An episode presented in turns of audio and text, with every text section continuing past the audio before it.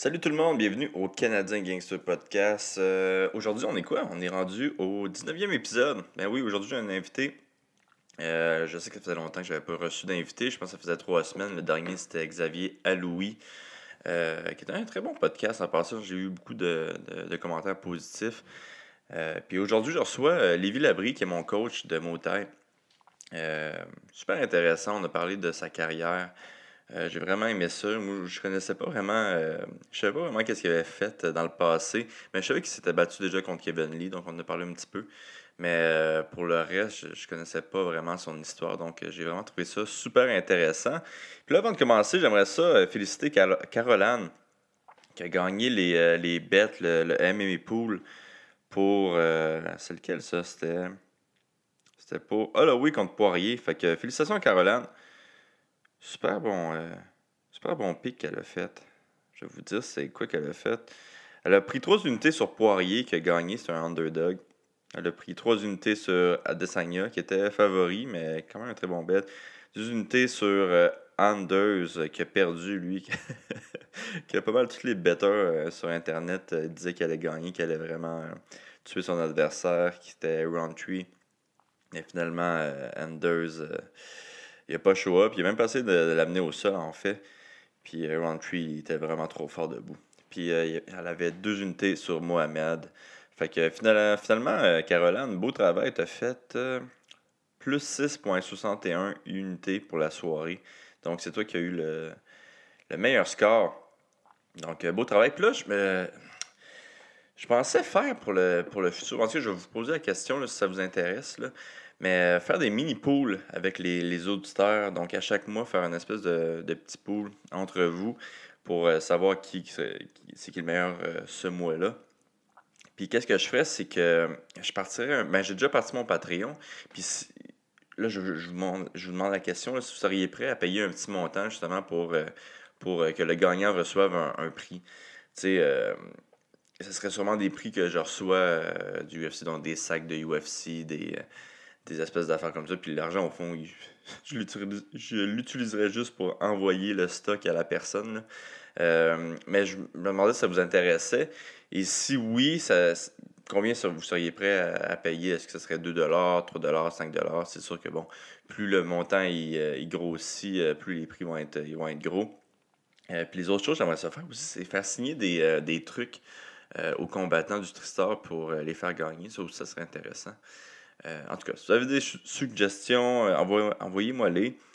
Euh, puis je vous pose la question tout de suite, là, est-ce que ça vous intéresserait que je parte ça tranquillement, pas vite, puis que sûrement l'année prochaine, ça devienne quelque chose de, plus gros, là, que vraiment vous pourriez participer au Don Bob? donc c'est ça, je vous pose la question. vous pouvez m'envoyer la réponse en privé ou en commentaire, ça ne me dérange pas. Et sinon, j'ai tout autre chose à dire aujourd'hui. Je pense que j'ai rien d'autre à dire. Euh, en fait, non, j'ai quelque chose d'autre à dire. Si vous voulez participer aussi au. Euh, pas participer, mais plutôt euh, commanditer le, podcast ou commanditer le, le, pool de MMA, vous pouvez me contacter aussi. Je cherche des commanditaires présentement. J'essaie de monétiser un petit peu le podcast présentement parce que. bon, je perds de l'argent à chaque, chaque semaine avec ça. Fait que. fait que c'est ça. J'essaie de, de, de, commencer à monétiser tranquillement, mais je veux pas je ne veux, pas, je veux pas faire payer pour les, épisodes. Ça, c'est pas, euh, pas quelque chose que je veux faire pour le, futur. Euh, donc, j'essaie de trouver d'autres moyens euh, de faire ça. Puis, je pensais que le, le, un espèce de pool par mois, je pense, je pense que ça pourrait être intéressant. Donc, c'est ça. Là, je, fais ça rapidement parce qu'on est, on est Pâques. Joyeux Pâques en passant à tout le monde. Là. Puis, je reçois du monde. Fait que. Ma blonde, je pense qu'elle est pas bien, contente que je suis en train d'enregistrer ça pendant qu'elle a fait le ménage. fait que euh, c'est ça. Euh, dites-moi euh, dites-moi ça dans les commentaires ou en privé, puis je vais vous répondre, puis je, vais tout lire ça. Fait merci et bon podcast. c'est ça, je l'étudie, c'est qui aujourd'hui? Lévi Labrie, mon coach de, de de striking. Super bon podcast. Hey, en passant, là, j'ai déjà enregistré le prochain épisode, donc les deux prochains épisodes, c'est des c'est des invités. Ça va être très cool. Fait que c'est ça. Bonne écoute. Bye bye.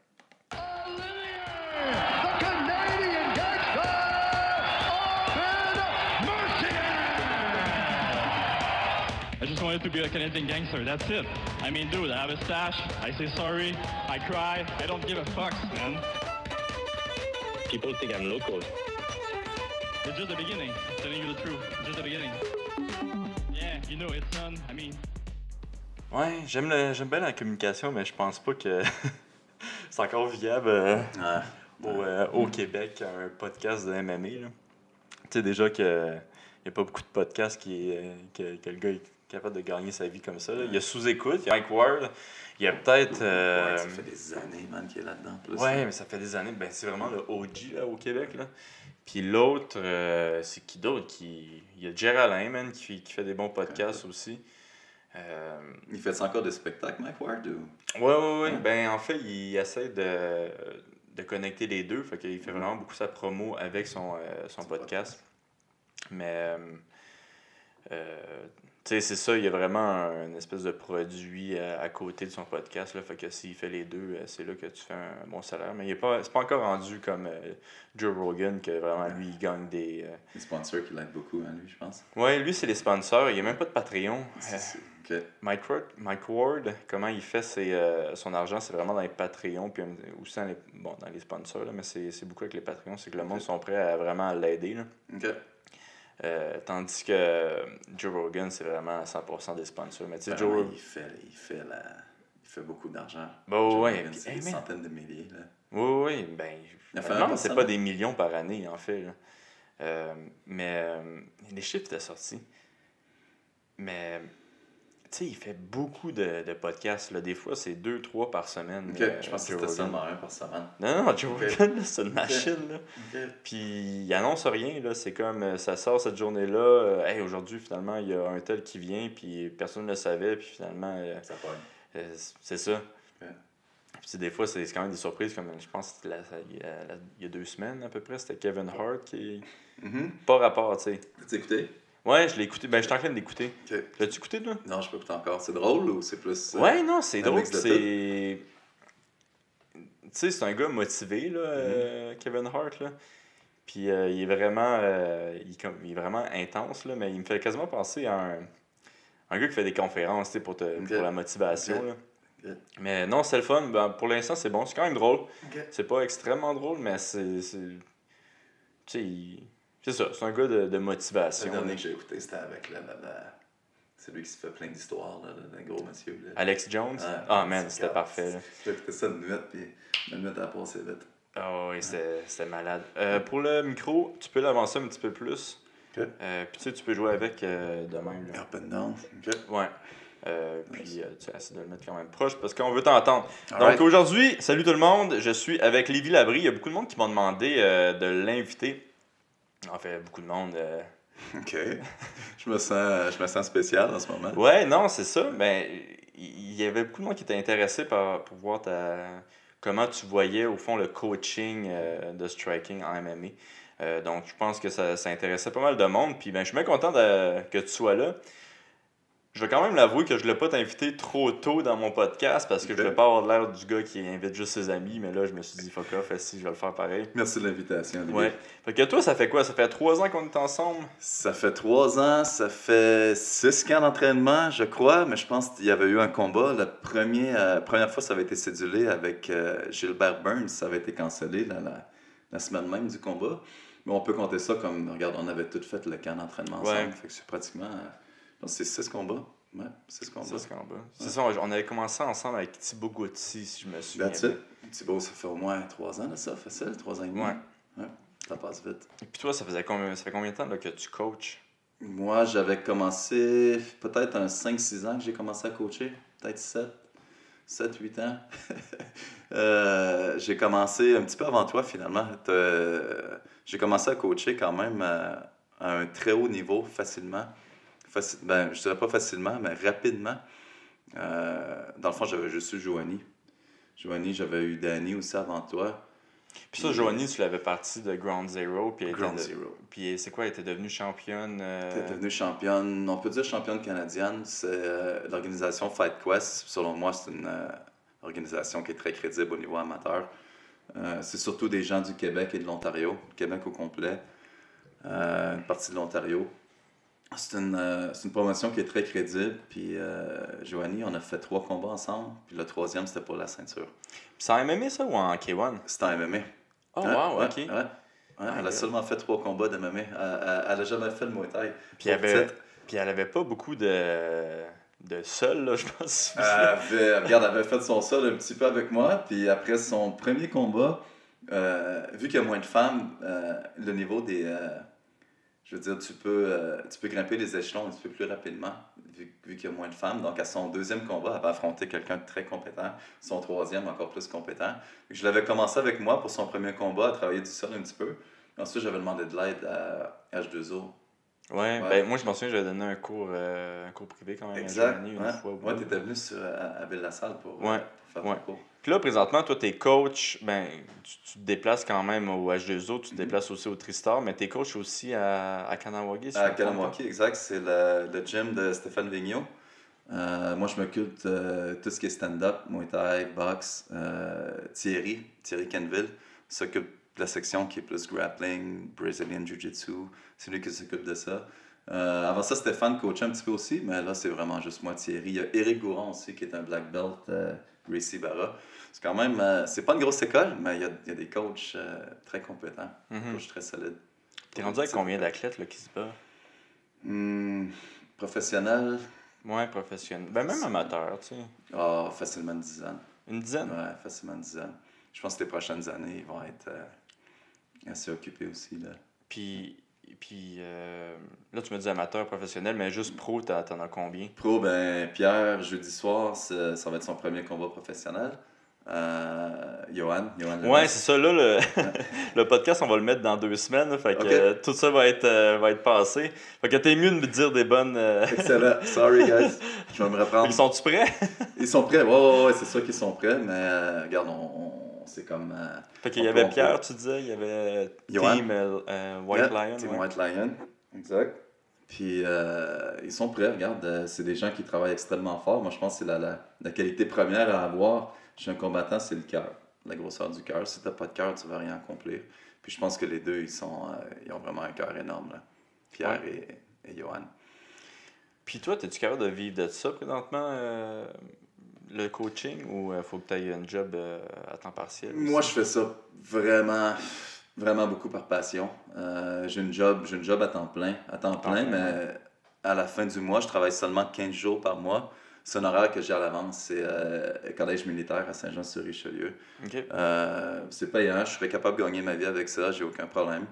Euh, par contre, j'ai besoin d'autre chose dans ma vie. Je suis pas le style de gars qui va faire du 9 à 5, puis euh, rentrer à la maison, écouter des téléromans.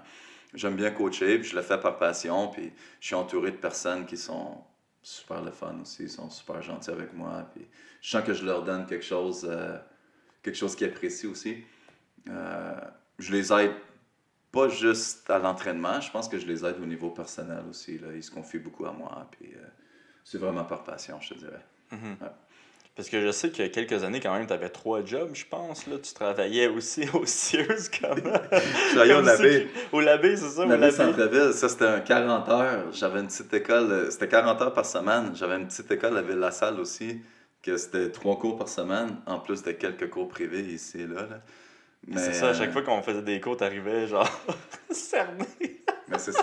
J'ai comme, hey, t'as-tu dormi? Non. Non, non, je suis ici On direct. parlait de passion, mais Ouais. ça, c'est- de la passion. Là. Je veux dire, regarde, euh, un, coach, un coach se doit travailler pour l'athlète. Il ne se doit pas prendre ses intérêts personnels à lui avant ceux, euh, Mhm. avant ceux de l'athlète. Moi, c'est de la façon que je vois ça. Fait que s'il n'y a pas de passion, si tu fais ça pour l'argent, l'argent, ça, ça, il, va toujours, euh, il va toujours en manquer ou tu vas toujours en avoir trop. Je pense que c'est 100% de passion. Ouais. Je m'attends, je m'attends, je m'attends à la même chose de mes athlètes aussi, quand même. Tu sais, je suis, si je leur donne euh, 100% de moi, je m'attends qu'ils se donnent, euh, Ah, qu'ils me donnent 100%. 100% aussi, ouais. De cette façon-là, je pense que les deux, ils peuvent, euh, ils peuvent faire un long, euh, un long Ils chemin peuvent ensemble. progresser ensemble Exact. facilement. Ouais. Puis moi, je- j'ai su tes histoires, là, fait que j'aimerais ça les, les avoir un peu. Je sais que tu as eu des histoires de- d'arts martiaux, qu'il a fallu que tu utilises tes armes, les arts Ouais. martiaux que tu connaissais au Sears quand tu étais sécurité. L'abbé. Au Labé, yes. Ouais. Moi, j'aime trop Sears pour ça. Euh, là. ouais, mais Sears, c'est encore ouvert, ça, Sears? Je sais pas. Je pense, je pense au Labé. c'est encore ouvert, ouais.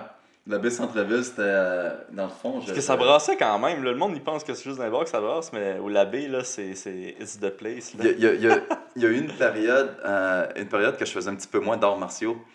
Et puis, euh, pendant cette période-là, ben, je travaillais au Labé, Labé Centreville sur Sainte-Catherine. Et puis, regarde, c'était un job extrêmement dangereux. là. On n'était pas armés. Euh, mon travail consistait à attraper les voleurs et les fraudeurs. Puis euh, souvent, regarde, les gens qui volent au centre-ville, c'est parce qu'ils ont, ils ont besoin de drogue. euh, ça leur prend de la drogue rapidement. Fait qu'ils sont prêts à se défendre, ils sont prêts à tout. Puis euh, à chaque intervention qu'on faisait, par contre, on était, on était en moyenne 6 agents sur le plancher. Puis c'était des Six agents, agents à chaque jour. Oh, à temps wow. plein. Temps plein. Fait que c'était 9 par jour parce qu'il y avait une équipe qui faisait 10 à 6. Il y avait une équipe qui faisait le midi à 9 pour faire la fermeture. Fait qu'il y a des stretches qu'on était 9 agents sur le plancher. Puis on on n'était pas trop là. Puis c'est important aussi, le, le monde avec qui je travaillais, je m'attendais à ce qu'ils soient aussi compétents que moi. Tu sais, je veux dire, euh, moi je protégeais leur, euh, je protégeais leur bac. Puis je m'attendais à ce qu'eux protègent le mien aussi. Mhm. Euh, S'il y avait des interventions que j'avais eu peur d'y aller, euh, si j'avais peur, il se serait peut-être passé quelque chose si mes partenaires n'avaient pas été compétents aussi. là. Il y a des fois que ça, ça, il y avait des seringues qui étaient impliquées, il y avait des armes qui étaient Il impliquées. y, a des, il y a des gars qui sont, qui sont attaqués avec des seringues. Je me suis Ça, fait courir après avec une seringue. J'ai jamais couru aussi vite. J'ai jamais couru aussi vite. Ouais, ouais, non, je pense que j'ai- peut-être regardé derrière moi, peut-être une fois, sinon je courais juste en ligne droite, puis je voulais pas. Souvent, souvent lors- lorsqu'on les attrapait, la seule chose qu'ils voulaient, c'était pas se faire prendre. Ils voulaient pas nous suivre à l'intérieur. Mais cette fois-là, le gars voulait pas se faire prendre, ça c'est sûr, mais je pense que le gars voulait réellement me blesser aussi. Là. Il était, euh, je l'avais vu fouiller dans sa poche, puis je l'avais vu sortir une seringue, puis il était parti courir après moi. C'était quasiment. euh, il y avait une face de zombie ou presque. Là. Mhm. Mais c'est sûr, ce gars-là, il était, il était sous l'influence de, de, de, de drogue forte. De qu'est-ce qu'il y avait dans la seringue il n'y a pas si longtemps. Ben, exactement. puis regarde, c'était. J'avais regardé en arrière de moi juste une fois, puis j'avais couru, couru, couru, couru. Puis c'est-tu une des raisons pour que tu as laissé cette job-là? J'ai laissé ce job-là, surtout pour ça, oui, c'est parce que c'était très dangereux. J'ai une famille, j'ai deux enfants, j'ai euh, deux petites filles. Pendant ce temps-là, ma, ma, ma blonde, en secret, avait, euh, avait préparé mon CV et puis l'avait envoyé un petit peu partout. fait qu'à un moment donné, je reçois un téléphone, puis euh, c'était la base militaire qui m'appelait pour une entrevue téléphonique. Ok, je pensais que tu avais encore la, t'avais la base militaire dans ce temps-là. Ok. J'ai fait, j'ai fait l'AB à temps plein. J'ai fait base, euh, en- ensuite, j'ai transitionné vers base militaire. Mais je faisais les deux jobs en même temps, en plus de coacher ma gang à Ville-la-Salle. Fait que euh, ma blonde a envoyé des CV, puis le téléphone a sonné, puis c'était une première entrevue, mais j'avais aucune idée. Fait que, Hey, euh, ça, c'est, ça, c'est nice. Quand tu, tu reçois un appel, Ouais. tu sais même pas c'est qui, puis c'est une entrevue. Là. Mais je pense que ça m'a aidé à, à- à- à travers la première entrevue parce que ça m'a comme détendu. Je veux dire, euh, j'ai comme, j'ai comme viré ça en face. Je dis, j'ai, j'ai pas appliqué nulle part. Euh, je comprends pas pourquoi vous m'appelez. Fait que là, elle a, elle a commencé à tout énumérer euh, mon nom, où c'est que j'avais travaillé, puis c'était bien moi. Puis là, ben, regarde, j'ai fait le lien dans ma tête un petit peu. euh, C'est quoi, t'as dit? C'était- Ah, c'était une joke que je te faisais depuis 5 minutes. non, non, non, je veux dire, regarde, euh, euh, avec euh, la situation s'est bien passée, puis euh, on a commencé, on a fait l'entrevue, ça a duré euh, 15-20 minutes. Après ça, je suis allé à une deuxième entrevue, puis euh, regarde, et- ça a fonctionné, là, ça, fait, ça va faire 5 ans que je suis là, Ok. je pense. Un petit peu moins, peut-être. Euh, tantôt, tu disais qu'il y avait une période dans ta vie que tu faisais un petit peu moins euh, d'arts martiaux. Mhm. Euh, toi, ton dernier combat en MMA, ça a, été, ça a été contre Kevin Lee. Yes. Pas beaucoup de monde qui le savent, mais. Kevin Lee s'est déjà battu au Québec. Je pense qu'il était sous, sous Stéphane Patry, sous TKO. Puis un de ces combats-là au Québec, c'était contre toi. Ouais. Euh, Le combat était sur YouTube, mais là, je pense qu'ils l'ont enlevé, probablement pour... euh, Pour protéger Ouais. Kevin. Peut-être pas, mais euh, c'est ça, j'avais. euh, je voulais l'écouter, je pense, il y a une couple de semaines, puis il était pas là. Il, il est là, mais genre, c'est filmé à partir d'une caméra bidon de son coin. Hmm. Je l'ai pas, je l'ai pas écouté, là. Mais ouais, c'était contre Kevin Lee. Ça, ça a été ton dernier combat. puis c'est- pourquoi après ça que tu as, décidé d'arrêter? C'est-tu parce que tu avais l'impression de, de t'être battu contre un gars inconnu, euh, que tu n'étais pas supposé perdre contre ce gars-là? Ou, euh, C'est sûr qu'on on, on envisage jamais la défaite pendant le camp d'entraînement. J'avais jamais perdu non plus au niveau amateur. C'était vraiment. J'aurais préféré perdre au niveau amateur que perdre au niveau professionnel. mhm. Et puis, euh, quand je suis arrivé en face de ce gars-là, mais regarde, euh, j'ai- j'ai j'ai mal performé. C'était peut-être juste une mauvaise soirée. Ou, regarde, ça demeure Kevin Lee aussi. J'avais arrêté, c'était surtout cause familiale. Ça prend, ça prend beaucoup de temps, tu le sais. Je veux dire, Ouais. j'avais un job, puis euh, c'est un sport qu'il faut. Tu peux pas faire ce sport-là à moitié. C'est minimum un 15-20 heures d'entraînement par semaine. Mhm. Puis, euh, tu sais, des fois, des fois, je manquais du boulot pour aller m'entraîner. Puis, euh, ça commençait à être trop. Là. Ça commençait avec les enfants. Je me suis acheté une maison pendant ce temps-là aussi. Fait que j'ai dû, j'ai dû prendre un choix. Puis, peut-être à ce moment-là, ben, j'aurais. j'avais peut-être pas le support nécessaire au niveau. euh, niveau euh, peut-être du monde qui aurait pu me dire Lévi, regarde, euh, tu peux pas arrêter, tu sais, continue, venir t'entraîner. Euh, une espèce de support émotif, peut-être. Fait que tout ça mis ensemble, j'ai pris la décision de. de, de, j'ai pas accroché mes gants de façon officielle, mais regarde, c'était mon dernier combat. Là. Puis, euh, c'était. euh, j'ai appris beaucoup de ça, mais comme je te dis, j'aurais préféré perdre au niveau amateur au Ouais. niveau professionnel. Quand j'aurais été. euh, J'avais deux victoires, aucune défaite déjà au niveau professionnel. Fait que si je remportais celui-là, à trois victoires, aucune défaite, je pense que les promoteurs commencent à, à mettre un petit peu. euh. Puis Ouais. lui, il était que. C'était quoi son, sa fiche? C'était son premier. Lui, c'est son premier combat. Par contre, euh, aux États-Unis, les règles euh, au niveau amateur, c'est pratiquement les mêmes que nous au niveau professionnel.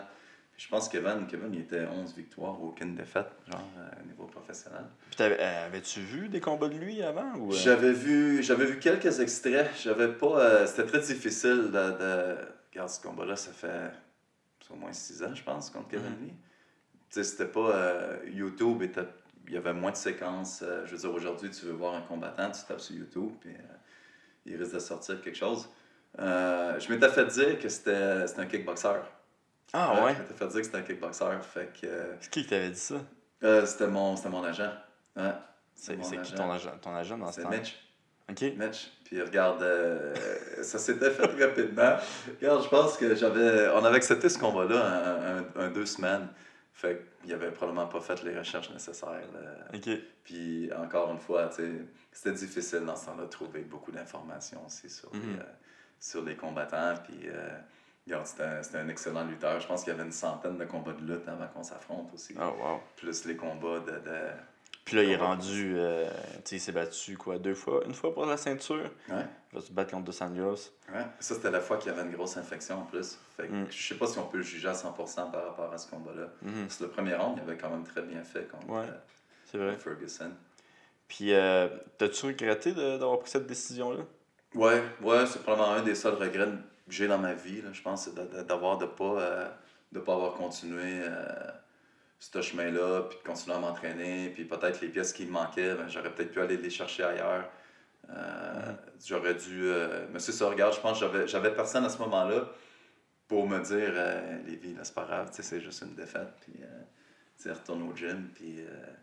That's it, là. Mais regarde, je l'avais pas fait. Puis c'est des regrets, mais c'est des regrets que je suis, je suis capable de vivre avec, là. Je veux dire, euh, ça m'a amené où est-ce que je suis aujourd'hui. Puis euh, j'ai j'ai la même passion envers le sport, mais différemment. Tu sais, je cours pas les risques. Je suis pas comme, je suis pas comme toi puis tous les autres combattants. Mhm. Euh, vous autres, vous courez tous les risques, c'est sûr. Quand c'est de la gloire, c'est une gloire énorme. Quand c'est une défaite, mais c'est- c'est c'est super triste aussi, là. Mais j'ai du regret, oui, mais avec le temps, regarde, je pense que ça va, ça va passer. là. Puis, t'aimerais-tu ça te rebattre un jour ou non? Je pense que j'aimerais ça me rebattre, honnêtement, oui.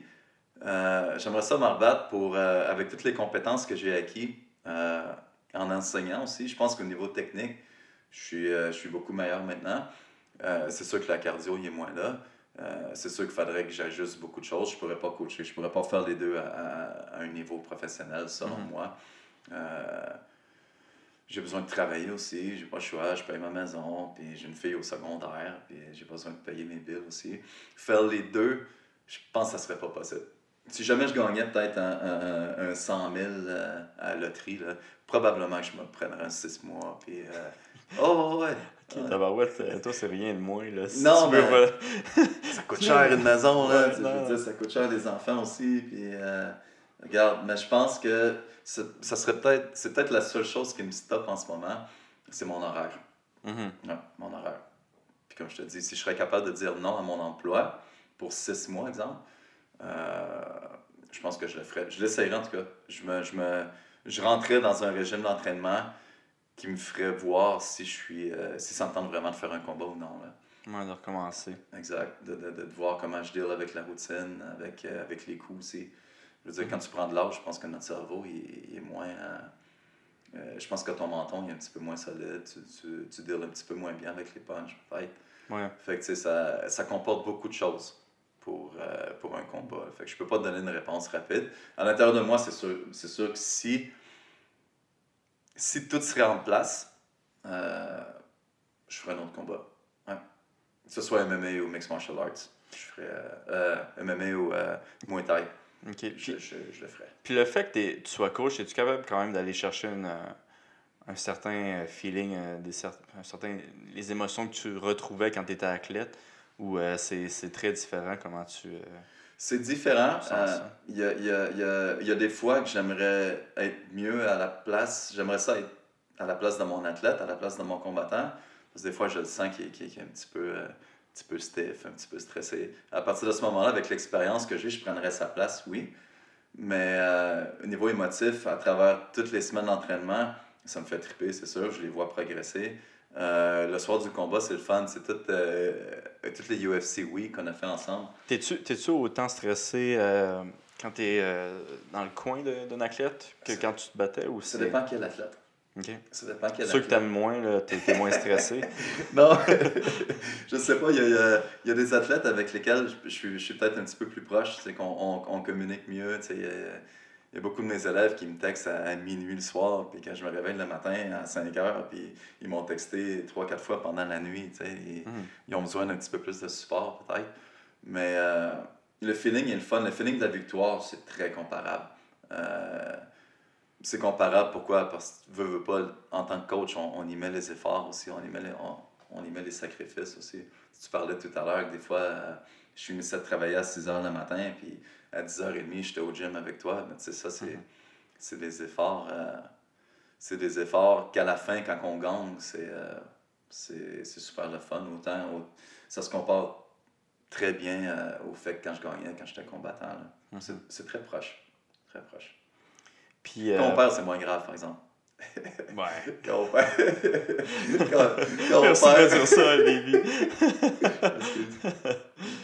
Euh, toi, c'est où que tu as commencé? Parce que ça fait longtemps que tu as commencé le- les arts martiaux mixtes. Les arts martiaux, en fait, je crois, tu as, été longtemps dans, dans les camps d'entraînement de Georges. Je pense que je pense même que tu étais allé en voyage durant ces camps euh, à Albuquerque, si je suis capable de dire le nom comme il faut. Là. Ouais, New York. Ouais. Euh, c'est où que tu as commencé ça, les arts Moi, martiaux? ça fait, ça fait presque 20 ans que je fais les arts martiaux. Moi, j'ai euh, j'habitais à Rivière-du-Loup. Euh, j'habitais à Rivière-du-Loup jusqu'à 18 ans. J'ai commencé les arts martiaux, j'avais 14 ans.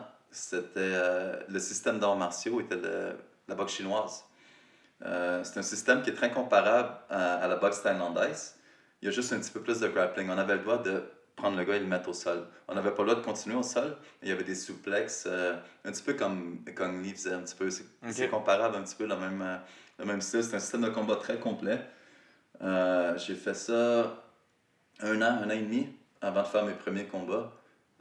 C'était des smokers, c'était plus des combats inter-gym. Le full contact n'était pas, était pas légal. Dans pense- le full contact, t'as pas gars? le full contact n'était pas légal. Donc, les premiers combats officiels que j'ai faits étaient à l'extérieur du pays. Ok. Étaient, euh, Puis ça, c'était du, vraiment du MMA ou c'était. Ça, c'était, c'était boxe chinoise. Euh, il y avait les poings, il y avait les genoux, il y avait les coupiers aux jambes, il y avait les coupiers au corps, coupiers à la tête. Euh, on pouvait pitcher le gars au sol, mais on pouvait pas continuer au sol. Ok. C'était- Il y avait pas... euh, J'avais jamais fait ça avant de joindre euh, le Tristar à Montréal. Ok, fait que le, vraiment inter- la boxe chinoise, c'était vraiment interdit. C'est-tu aussi interdit le Muay Thai ou. euh, Le Muay- ouais, ouais, ben, je pense que le, le, le- juste la le- boxe. le kickboxing professionnel était légal. Euh, Le kickboxing amateur vient de devenir légal euh, à cause de la fédération. Euh, le Muay Thai n'est même pas encore légal ici. C'est stupide, mais le Muay Thai amateur n'est pas légal professionnel non plus. Donc, si, si on voulait progresser, mais c'était des combats qui étaient interclubs, les fameux smokers, comme on appelle. Euh, dans le Il fond, n'y a pas de gagnant, je pense. Là. Il n'y a pas de gagnant. Il y a Ouais. pas de gagnant. Puis les premiers combats que j'ai faits, j'avais. Les com- premiers combats officiels que j'ai faits, j'avais 17 ans. Je me souviens, il avait fallu que mes parents signent une décharge. Ben, avec Ouais. raison, moi, je trouve. Je suis arrivé à la maison et puis le, le, le, le, le- le coach que j'avais à cette époque-là, c'était euh, Maître Fernand Morneau.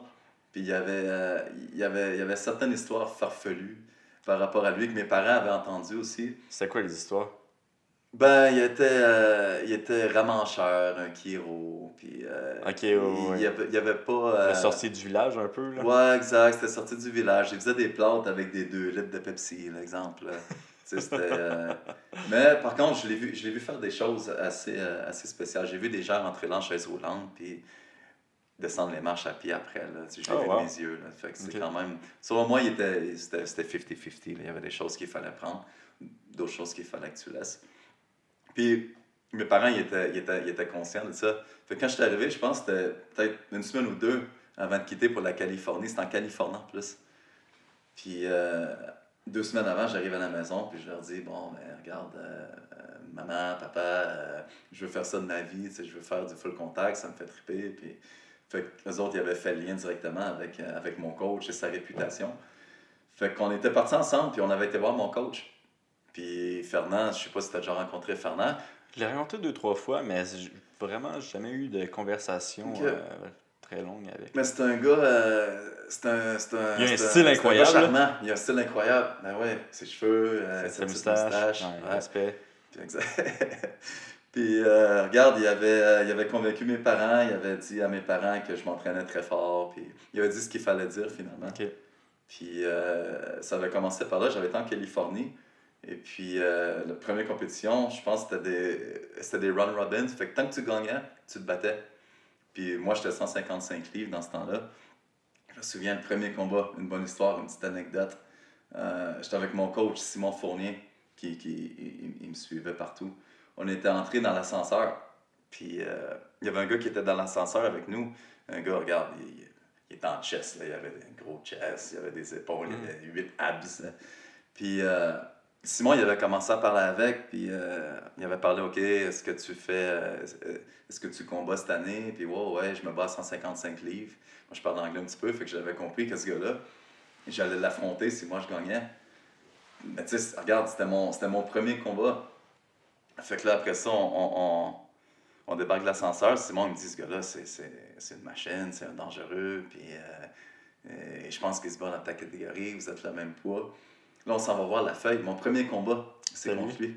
C'est contre lui, regarde. Fait, à partir de là, j'ai, flippé ma switch, j'imagine, puis je me, suis- je me suis concentré, j'ai pas capoté rien. On commence à combattre. Le premier coup de pied qu'il me donne, au niveau des cuisses, je le bloque. Son tibia pogne mon genou, il s'est cassé le tibia. Le premier coup, là, je me sentais on top of the world. Puis j'ai fait, j'ai fait deux, trois combats après ça, puis j'ai, j'ai, j'ai démoli les gars, la première ronde, puis deuxième ronde. Ma confiance a monté. C'était une bonne stratégie. En bloquant, en bloquant. C'est sûr que c'est sur vidéo à quelque part parce que Le moi, gars avec les 8, les huit abdos qui. Yes! Yes! Ah ouais, puis... T'as-tu gagné cette compétition-là? Pardon? Avais-tu gagné cette compétition-là? À- à- à- avant de perdre contre Kevin Lee, j'avais, j'avais jamais perdu. J'ai peut-être gagné mes combats amateurs. Puis, euh, regarde, je, je, je revois le moment dans ma tête. c'est comme s'il s'en allait frapper un ballon. là. Je l'ai vu venir 100 000 à l'heure. Puis j'ai levé mon genou. Il a frappé mon genou. Euh, il a- il a- j'ai levé mon genou.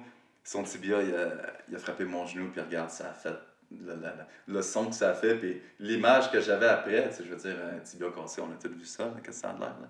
Ok, c'est vraiment cassé le tibia. Regarde, tu, tu, tu, tu prends un bas, tu mets une balle dans le fond, une balle de, une balle de poule dans le fond, mais c'était ça, là, je veux dire, ça, son, son tibia, il était un petit peu comme Anderson Silva. Là. Ok, tabarouette, Ouais, ok. ouais, ouais. Puis Je pensais que suite après, je l'ai comme pas réalisé, fait que je suis retourné dans mon coin, puis je regardais mon coach, je me disais, OK, est-ce qu'il s'est relevé, est-ce qu'on recommence, est-ce qu'on recommence? J'avais pas réalisé que le gars, il s'était... J'avais entendu le Il son. faisait son Peter Griffin euh, juste en arrière.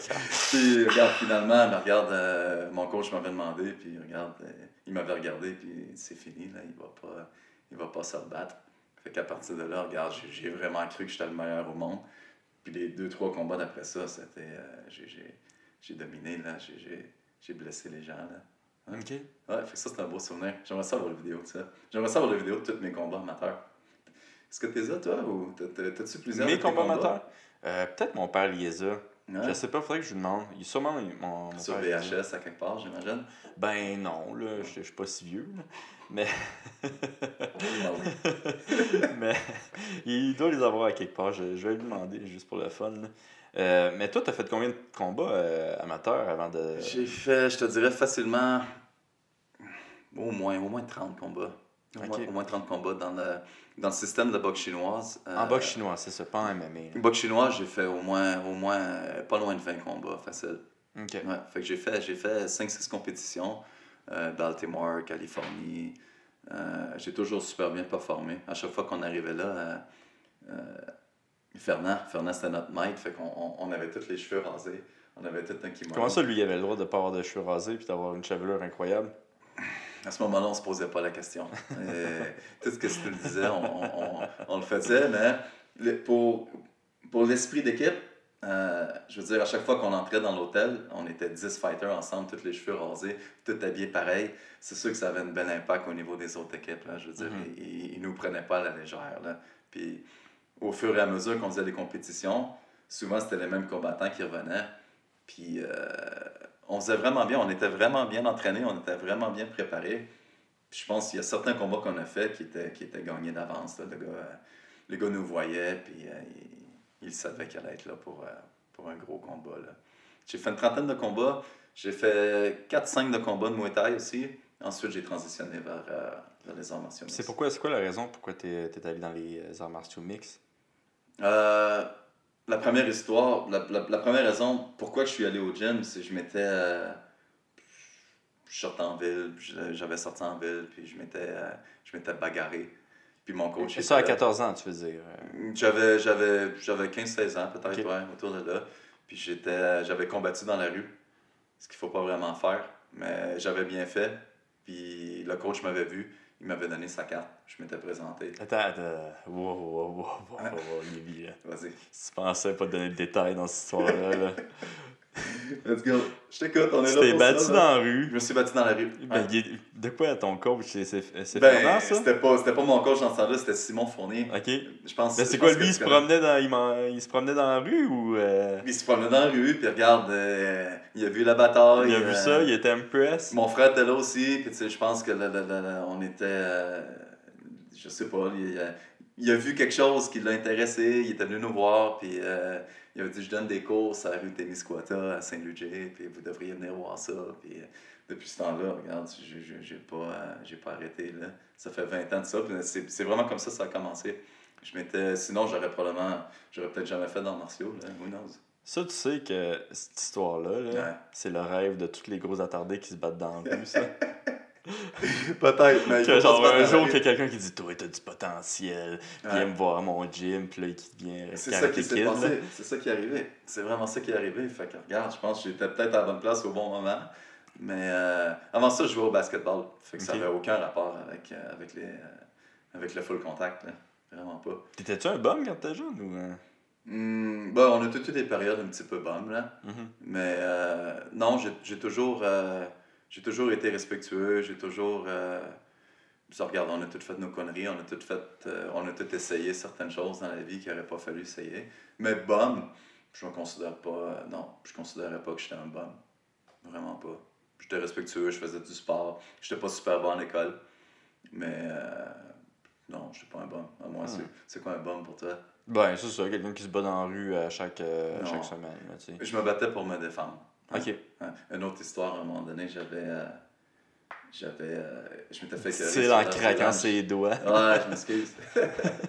je euh, je m'étais fait carrer sur, sur l'heure du lunch, puis nous autres, on avait un gros tunnel dans notre école secondaire. C'était une espèce de tunnel.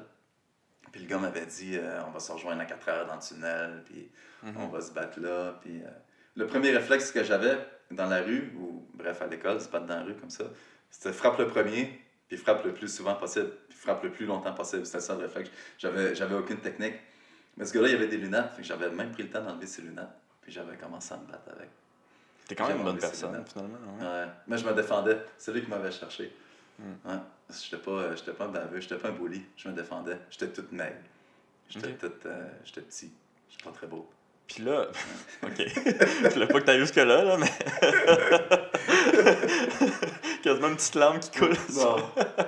Euh, Puis là, c'est- quoi le rapport avec euh, le MMA Pourquoi tu commencé j'ai- fait, euh, j'ai, euh, à 18 ans, quand j'étais arrivé du loup j'avais j'avais besoin d'autre chose. Puis je, je voyais, euh, je voyais TKO à l'époque. Je pense que TKO était déjà commencé. Mais, Georges, euh, étais-tu connu avant que tu commences Georges, t'es pas connu. Ok. Non, non, non, non, non. Georges, t'es pas connu. Je pense que. Non, c'était même pas TKO, c'était UCC. Il y, Hmm. avait, euh, il y avait David Loiseau dans cette ligue-là. Euh, il y avait tous les classiques, là, Steve Claveau. Puis je voyais ça. Puis avec le succès que j'avais eu, je me disais, regarde, pour moi, je serais, je serais peut-être peut-être capable de faire ça moi aussi. Puis euh, à cette époque-là, à Rivière-du-Loup, il n'y avait, avait aucun coach de Jiu-Jitsu, il n'y avait aucun coach de sol. J'avais été essayer le judo, mais j'avais pas accroché sur le judo. Puis euh, j'avais tout lâché là-bas. J'avais de l'argent collé dans mon compte de banque. Je travaillais sur un cultivateur. Puis je m'étais amené. euh, J'étais parti de Rivière-du-Loup. J'avais déménagé à Montréal. Je m'étais trouvé une chambre sur le plateau Mont-Royal. Puis j'avais commencé tout de suite à m'entraîner au Tristar. C'est le premier club que j'ai fait dans le Martial Mix. C'est le club Tristar. Dans ce temps-là, le Tristar, il était, il était tout petit. Là, mais... C'est-tu Ferraz qui l'avait, le, le Tristar, dans ce temps-là? Il y avait... Non, c'était... je pense que c'était encore Conrad qui l'avait. Ok. Je pense qu'il y avait un partenaire avec lui aussi. Le coach, c'était euh, Angelo, Angelo. C'était un purple belt en dessous de Renzo Greasy. Mhm. À l'époque, c'était euh, euh, être euh, purple belt en, en, en BJJ, hein. c'était- C'était énorme. Puis euh, j'avais été au Tristar. Les premières fois que je suis rentré là, euh, je, je pense que j'avais... Les premières compétitions de boxe chinois, j'avais fait à Montréal. Euh, Yves Jabouin faisait, il faisait la boxe chinoise aussi. Puis quand j'étais rentré au Tristar, il me semble qu'Yves était là. Puis je pense qu'Yves, il, avait peut-être dit au gars que j'avais des combats, puis blablabla. Puis je me, je me suis fait tester très rapide. J'avais mis les gants avec Ferras, puis c'était... Ah, ouais. pas- il Ouais, il y a beaucoup de monde qui m'ont dit que les, dans le temps, là, les premiers sparring, c'était. C'était comme le tu faisais. te- Ouais, exactement. Tu passais le test. Je pense que... Je sais pas si c'était vraiment volontaire. Je pense qu'eux aussi, ça leur faisait plaisir d'avoir du nouveau monde qui avait, qui avait beaucoup de cœur. Mhm. Que je pense que c'était c'est- un, un nouveau style à travers leur gym aussi. Puis euh, lorsque j'ai commencé à m'entraîner là, j'ai commencé à faire le jiu-jitsu. J'ai fait, euh, je faisais le muay thai aussi, de la boxe aussi. Mais je me suis rendu compte que le style que la boxe chinoise m'avait donné, c'était pas assez. Euh, les règles en boxe chinoise, tu as 3 secondes pour commencer le combat. Fait que tu es à peu près une distance de punch, puis tu as 3 secondes pour faire une attaque. Fait que c'est de l'action non-stop. c'est de l'action non-stop. C'est un, petit peu, euh, c'est un petit peu street fight, on peut dire. Il n'y a pas beaucoup de footwork. Mais regarde, aussitôt, aussitôt que le combat commence, tout de suite après que c'est commencé, tu peux quand même commencer à te déplacer, puis à, jouer tes angles, puis toute la quête. Mais tu as trois secondes face à face avant que l'arbitre te dise, ben, regarde, il faut. euh, Que tu fais les. c'est ça, là, regarde, les gars. let's go, on se bat, tu sais. Êtes ici pour vous donner des câlins. Puis ça, ben, je pense que je suis, je suis, euh, je suis resté avec un, un, un bon moment. Même quand je faisais le sparring, mon but c'était de tout rusher les choses Mhm. avec, avec les combats que j'avais eu avant. J'avais, j'avais, j'avais cet instinct-là. Je n'étais pas capable de relaxer en sparring. Si tu n'étais pas capable de relaxer euh, en, en arts martiaux mix, euh, tu vas pas. euh, tu vas pas survivre. Fait que j'avais, j'avais, j'avais tout refait ma game pour vrai. Là, je veux dire, Fait que le premier. le- Si je comprends bien, ton premier sparring avec Ferraz, ça a été euh, mal pour toi. Là. c'est l'enfer. Ah ouais? L'enfer. Ouais, ouais, ouais, ma, ma, ma, jambe gauche, là, c'était. euh, était- C'est- C'est c'est quoi? C'est parce que tu rushais trop, t'as gas out? C'est vraiment techniquement que. J'ai gas out, c'est peut-être le, le, le niveau n'était pas le même aussi. Firas, euh, il, était, euh, il, était, il était compétent, il était plus compétent que moi à l'époque euh, au niveau stand-up. Puis euh, la fatigue aussi, j'ai peut-être gas out. Puis euh, je peux pas dire les, les, les raisons techniques à 100%, mais je me souviens très bien que ça, ça avait été difficile. Mais Ça- deux, trois jours après, j'étais retourné. Ouais, ça t'a je ça t'a juste que- ouvert les yeux au fond. là. Exact. Tu sais, je veux dire, j'étais pas. euh, on parlait de cœur tout à l'heure. hein, hein, hein, c'est, euh, la règle première, je pense, pour un combattant. C'est avoir, avoir un cœur énorme. Si, si t'as pas de cœur, euh, tu vas pas. euh. Puis c'est ça, j'étais, j'étais retourné une couple de jours après. Puis je pense que Firas l'avait vu aussi, puis tous les gens là-bas l'avaient vu. Puis à partir de là, je pense que ça, ça j'ai fait mon petit bonhomme de chemin. Puis euh, j'ai continué de m'entraîner, progresser. Puis toi, t'étais dans le camp de. C'était quel combat de Georges que t'es dans, dans son été. La, la, la fois que j'ai le plus travaillé avec Georges, euh, c'était pour le combat de Thiago Alves. Ok. Euh, Thiago Alves, il avait une bonne jambe gauche, il avait un bon switch kick, j'avais une bonne jambe gauche. Il avait, il avait spoté quelque chose, je pense, qui, qui, qui l'intéressait. Le premier combat que j'ai commencé, le premier round que j'ai fait avec Georges, c'était pour son combat revanche contre Matt Serra. Ok. Ouais, j'étais. euh, Ouais, je vois la ressemblance. ouais. J'étais rentré. Merci. J'étais euh, la main droite, hein? Ça, hein? Ouais, c'est. Mais euh, je me souviens, ça aussi, c'était un, un, beau moment de ma vie aussi, là, dans les arts martiaux mixtes.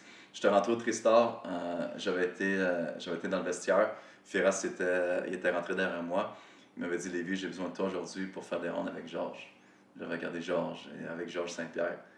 Puis là, regarde, la, la, la, la patate avait commencé. euh, Georges, il, venait, il, avait, il était champion, il avait battu Matthews, il s'était fait battre contre Matt Serra après. Mhm. Puis là, ben, c'était, il préparait sa, sa, sa rédemption finalement. là. Puis c'était la première fois que j'ai fait un sparring avec Georges. À partir de ce moment-là, je pense que la, la, la chimie était belle. Georges, il m'aimait bien aussi. Puis ensuite, après Serra, c'était-tu. Je pense qu'il a affronté BJ Penn. Après ça, il a affronté Thiago Alves. Après ça, il a affronté John Fitch. Après ça, c'était Don Hardy. Fait que j'ai j'ai travaillé avec Georges au moins pendant 5-6 combats. Là, facile. On faisait au moins, au moins, au moins 4-5 rounds ensemble par semaine, je dirais. Hmm. C'était le même jour. Les, les, les sparring étaient le même jour. C'était le mardi, c'était le vendredi aussi. Des fois, c'était le samedi. Des fois, c'était au club de boxe Grant aussi. Il nous a de la rejoindre là-bas. Puis, T'es-tu allé en voyage aussi euh, avec lui au. je, euh, suis, je suis allé à New York ouais, pour le camp, de, le camp contre Dan Hardy. Il y avait moi qui était monté. Il y avait Mendel aussi, Mendel Nalo, Ouais. qui était monté aussi. Puis ça avait été une belle expérience pour nous autres. Puis il, et je pense qu'il il, il- il nous avait invités aussi pour le Ultimate Fighter qu'il avait fait contre BJ Penn. Je pense que ça n'avait pas marché au niveau de la production. Puis euh, il voulait qu'on est là pour sparer avec, euh, avec, les, euh, avec les gars. avec les gars. Parce Hmm. qu'il nous avait dit, euh, il avait dit Lévi, puis il y avait Mac Dessy aussi, Mendel. Il avait dit, les gars, votre niveau debout il est vraiment, il est vraiment très bon à comparer à- aux gars qu'il y a là-bas. Par contre, il avait dit, le niveau grappling là-bas, il est beaucoup supérieur au vôtre. Mais moi, je vous emmènerais juste, juste pour le stand-up. Ça n'avait pas fonctionné, je pense au niveau de la production. Puis c'est pas arrivé.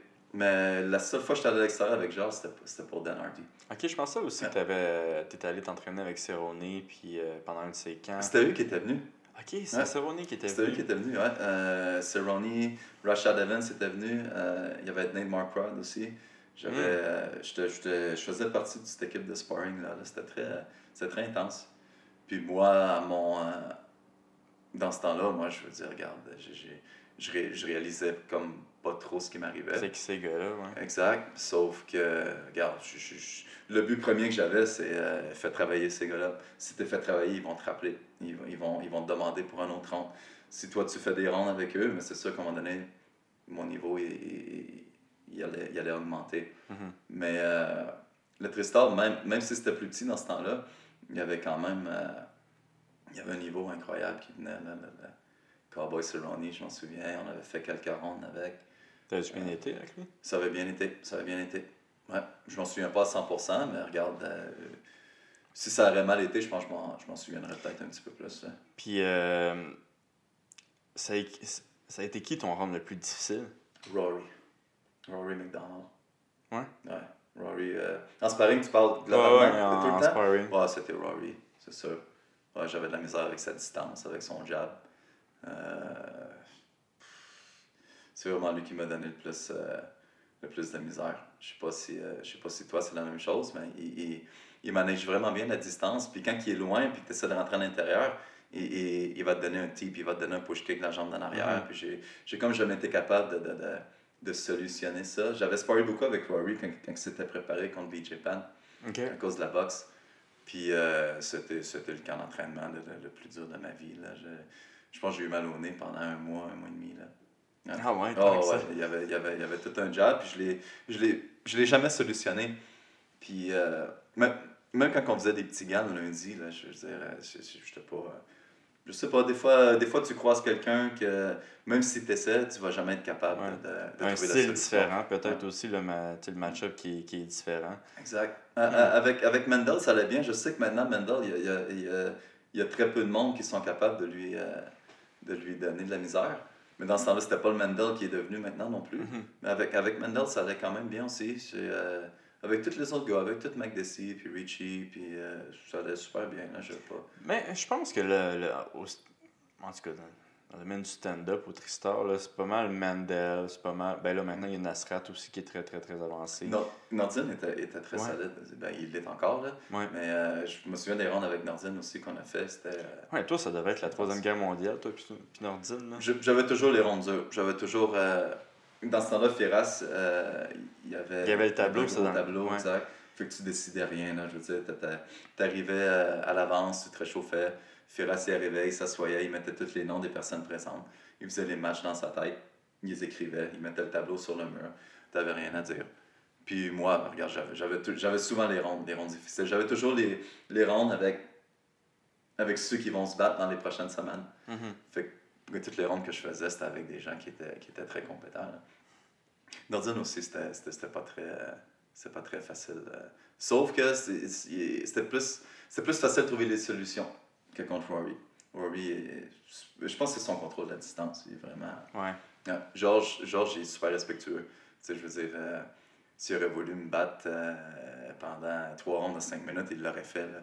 C'est juste que Georges, à l'entraînement, il, il travaille souvent ses faiblesses aussi. Il ne Mm. travaille pas toujours ses qualités. Il travaille. euh, il- il- c'est des choses spécifiques sur lesquelles il va travailler. Il va pas toujours essayer de gagner les rondes, selon moi.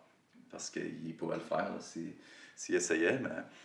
Pour- Ouais, non, je suis d'accord avec lui. Il est vraiment euh, ouvert par rapport à ça. Tu sais, ça lui dérange pas que le monde passe sa garde, ça lui dérange pas que le monde euh, prenne dans des mauvaises positions, puis essaie de sortir. Qu'est-ce qui est vraiment drôle, c'est que souvent le monde euh, qui, qui passe sa garde, puis qu'il laisse passer sa garde, tu sais, après, deux secondes après, il va voir son ami pour dire euh, Hey, euh, j'ai passé la garde à Georges. Je pense que j'ai- sûrement été un de ces gars-là à un moment donné Mhm. aussi, au début, euh, dans- quand je me suis entraîné avec lui. là. Une fois, une fois, une fois, il y a- je pense qu'il avait, il avait essayé un double leg, mais je pense que c'était super lazy comme double leg. Puis j'avais, j'avais le double underhook. J'avais, j'avais, exactement, j'avais le double underhook, puis je l'avais reviré sur son dos. Fait que là, ça avait été, euh, ça avait été très drôle. Tout le monde était parti à rire. Mais Firas était un petit peu fâché, par exemple. Ah ouais? Parce que, ouais, il, il, il s'en allait se battre, genre, dans les prochaines semaines. Je sais pas, je lui ai fait un double leg lazy. Quelque chose comme ça, puis je l'avais reviré. Puis pendant que j'étais sur le top, je, je réalisais comme pas, mais une minute après, c'était moi qui étais par terre. Ouais. C'était moi qui. Ah, ça, c'était un lundi, c'était avec les petits gants. Ah, ah, ah. C'était beau souvenir quand même. Euh, fait que là, t'es allé au Tristar. T'as fait combien de temps avant de, de faire ton premier combat amateur? Euh, En amateur? MMA, ouais. Euh, amateur, MMA, je te dirais facilement, facilement 3-4 ans. C'était long, hein?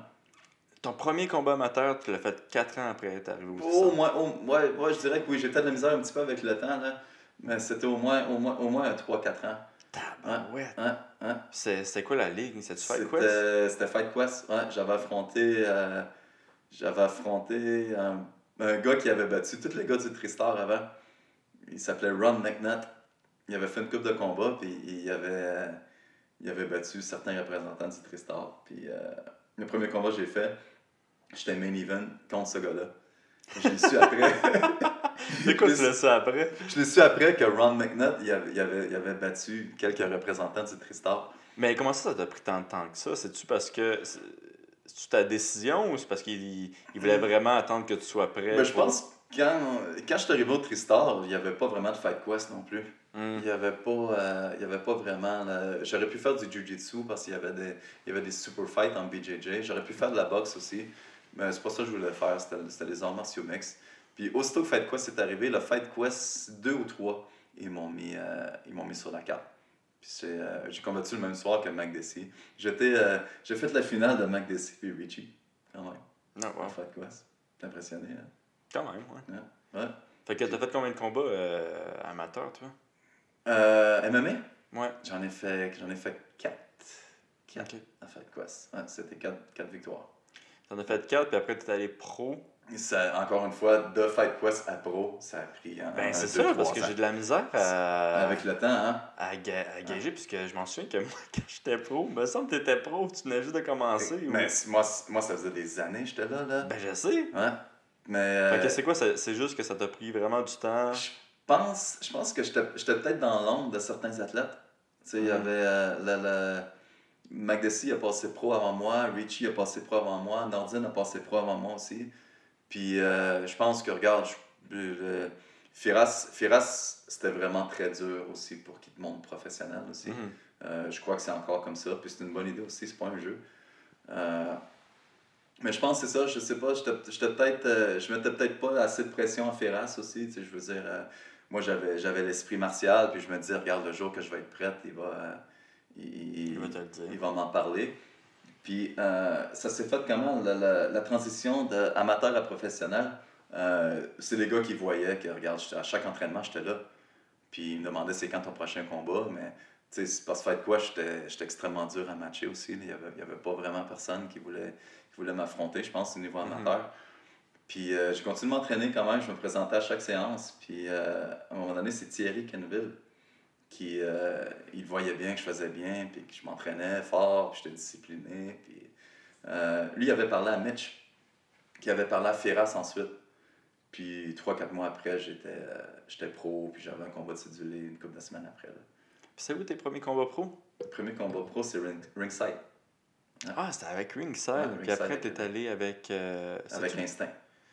Ok, c'est ça, avec Instinct. Ouais. Ok. C'est là que tu t'es battu. Non, c'est pas là que tu t'es battu contre euh, Kevin. Mais à Instinct, je me suis battu avec Kevin. Ok, Ouais. fait que c'est ton troisième combat pro, tu t'es battu contre Kevin. À mon deuxième combat pro, j'avais affronté euh, Pete Martin. C'était un gars du gym à Vandeli Silva et Damien Maya à, à Vegas. Oh, wow. Ce gars-là s'est battu à Bellator. Euh, Je pense, je pense qu'une victoire à Bellator. Fait que j'ai jamais eu de match facile, je te dirais. Là, je veux dire, je l'avais battu, je l'avais battu au deuxième round. Puis, c'est pour ça que je te dis, c'est quand, quand je mets tout ensemble, ça me, ça me ramène mes, mes petits regrets. Je veux dire, Kevin Lee, il s'est rendu au UFC. Euh, et Pete Martin, un gars que j'ai battu, qui s'est rendu à Bellator. Euh, ça aurait très bien pu être moi si j'avais continué. Tu sais, c'est- quand je pense à des petites choses comme ça que j'ai un petit plus de regrets. Sinon, je suis, euh, je suis en paix. Là. Mhm. Fait que c'est ça, j'ai fait un combat ringside à Québec. J'ai fait deux combats avec Instinct. Ouais. Il me l'as un combat avec Instinct. Je l'ai jamais fait.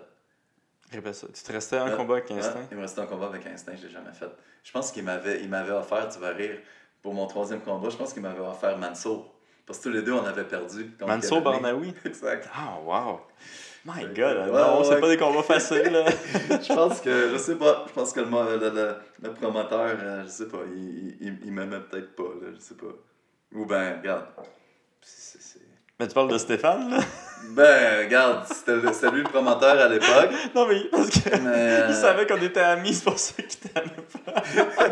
on, est, on était dessus, on, est, on, est, on se connaissait un petit peu, on avait ce déjà sparé ensemble. Ouais, dans ça, Ouais. là, on se C'est connaissait notre un histoire avec Richard. Hein? De temps en temps. Hein? Puis, euh, Je pense que je faisais bien un petit peu contre toi aussi au début. ben, au Au début, début. au début, Au tu, début, ouais. tu Ouais. m'explosais la Mais gueule. là. ensuite, ça- Mais c'est amateur, je m'en souviens que c'était. C'était qui qui t'avait amené au, au H2O Euh, C'était-tu JP Je pense que c'était JP peut que ce soit. JP. Joe Goulet, peut-être, pas. Ouais, il t'avait amené au H2O, puis il a dit, ah, lui, il est bon debout. Puis là, je fais, ah ouais, si, ben moi aussi? Mais j'étais amateur dans ce temps-là, j'étais jamais allé au Tristar, je savais même pas c'était quoi un bon niveau debout, tu sais. Ouais. Puis, euh, ouais, ouais, ouais, je pense que c'était un de mes premiers gros coups de poing que j'étais comme, ok, ça fait mal ça. Ouais, c'est- super. Ouais. Puis euh, là, t'es revenu t'entraîner avec nous, je pense, quand t'étais en pause, ça se peut-tu? exactement, je pense que c'était parmi mes premiers. euh, regarde, je m'entraînais quand même avec mes élèves une fois de temps en temps. Je me maintenais en forme avec mes Mhm. élèves. Je faisais du sparring. Je, je faisais du sparring avec eux. Quand, quand, quand j'ai demandé de l'aide à Richard avec Joanie, j'ai commencé à fréquenter le H2O un petit peu plus souvent. Mhm. Puis c'est là que Richard euh, il m'a invité à un, un de tes Shark Tank. Ça- Je pensais que j'avais cassé le dos, là. Ouais, ouais. Ça avait, regarde, je pense que je pense que c'était peut-être la troisième ou quatrième fois que j'y allais. Puis que, Ouais. regarde, tu m'avais fait. euh, c'est un judo throw, hein, je pense que tu m'avais Ouais, fait. J'étais tombé sur ton là. poignet. ou- Là, j'étais comme, man, il est-tu correct? Je pense que t'avais eu peur. Ben oui, j'avais eu Hein? peur, tu criais, t'étais comme je bouge, je bouge plus. Je voulais pas bouger. C'était comme, comme si j'avais le feu dans tout mon dos. Ouais. Je voulais pas bouger. J'avais peur de me relever au cas où. Ouais, mais quoi je pense que ça avait, arrive. ça avait juste été stiff finalement. Ouais, exact. C'était comme une espèce de grosse passe. Mhm. Tu sais, je, pense que je tombais en vacances là, ce le jour même en plus. J'avais passé, des passé des vacances. belles vacances? Moi qui aime les glissades d'eau.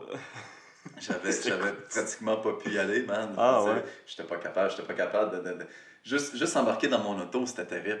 Ça, ça a été comme ça au moins une dizaine de jours. Là. Ouais, ouais, ouais. À partir de là, j'ai dit, OK, t'as plus rapport avec ces gars-là, Lévi. Man, ça fait quand même de la peine que t'avais pas pu faire des glissades d'eau pendant tes vacances, parce que je sais ton amour envers les glissades. C'est quoi hein, cette affaire-là? Pourquoi t'aimes les glissades d'eau de même?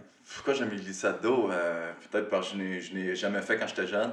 Puis euh, quand, que- quand que j'ai commencé à, faire des sous puis à avoir des enfants, mais j'ai commencé à aller dans les glissades d'eau. Puis c'est une des seules choses qui me ramène dans mon enfance. c'est c'est une des seules choses aussi que j'ai- aucune gêne. là, tu sais, je, me, je, me, je me lâche, j'ai du fun, j'ai du plaisir, puis je ris. Là. Je viens de m'acheter une piscine, j'aurais pas de glissade.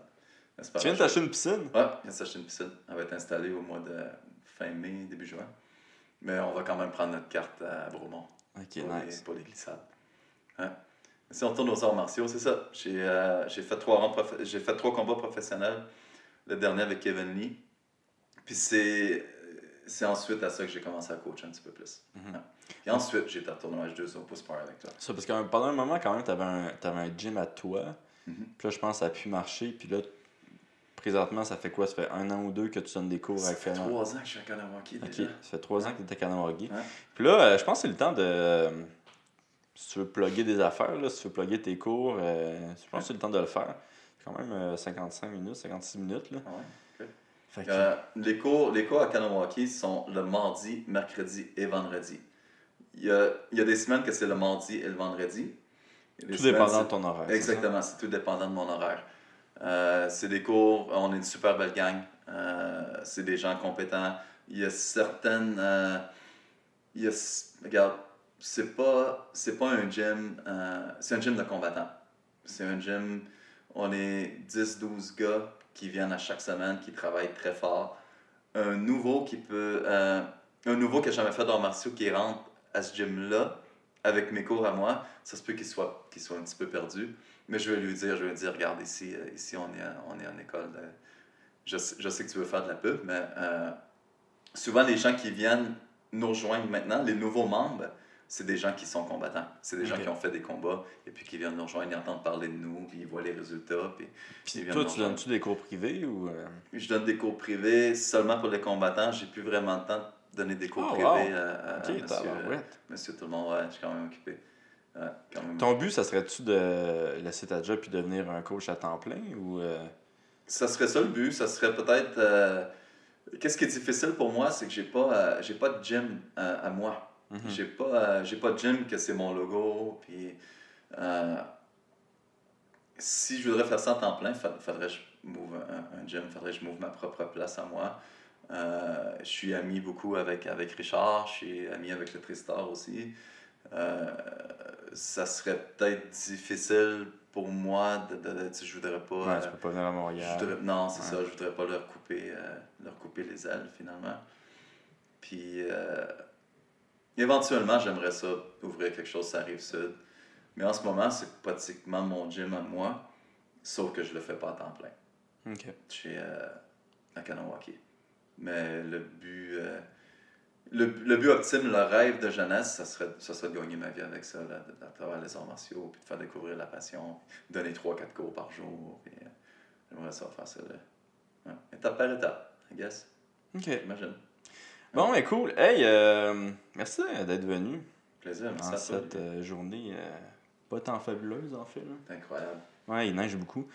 Fait que c'est ça. Là, on sait pas si tes athlètes ont gagné ce jeudi, mais on va le savoir quand le monde va écouter. Fait que bonne chance à, à White Lion puis à Pierre aussi pour leur combat jeudi, merci même oui. si ça va être en retard. Donc, merci d'avoir été là. Puis, c'est ça, tu reviendras. Ben là, de toute façon, nous, on va, on va faire de quoi d'autre. là? On, Ouais, va, on va dire les, nos pics. là. Euh, mais sinon, merci d'avoir été là, tout le monde, d'avoir écouté ça. Euh, nous, on va se revoir sûrement dans deux semaines. Donc, euh, merci d'avoir écouter ce magnifique podcast. Bye bye.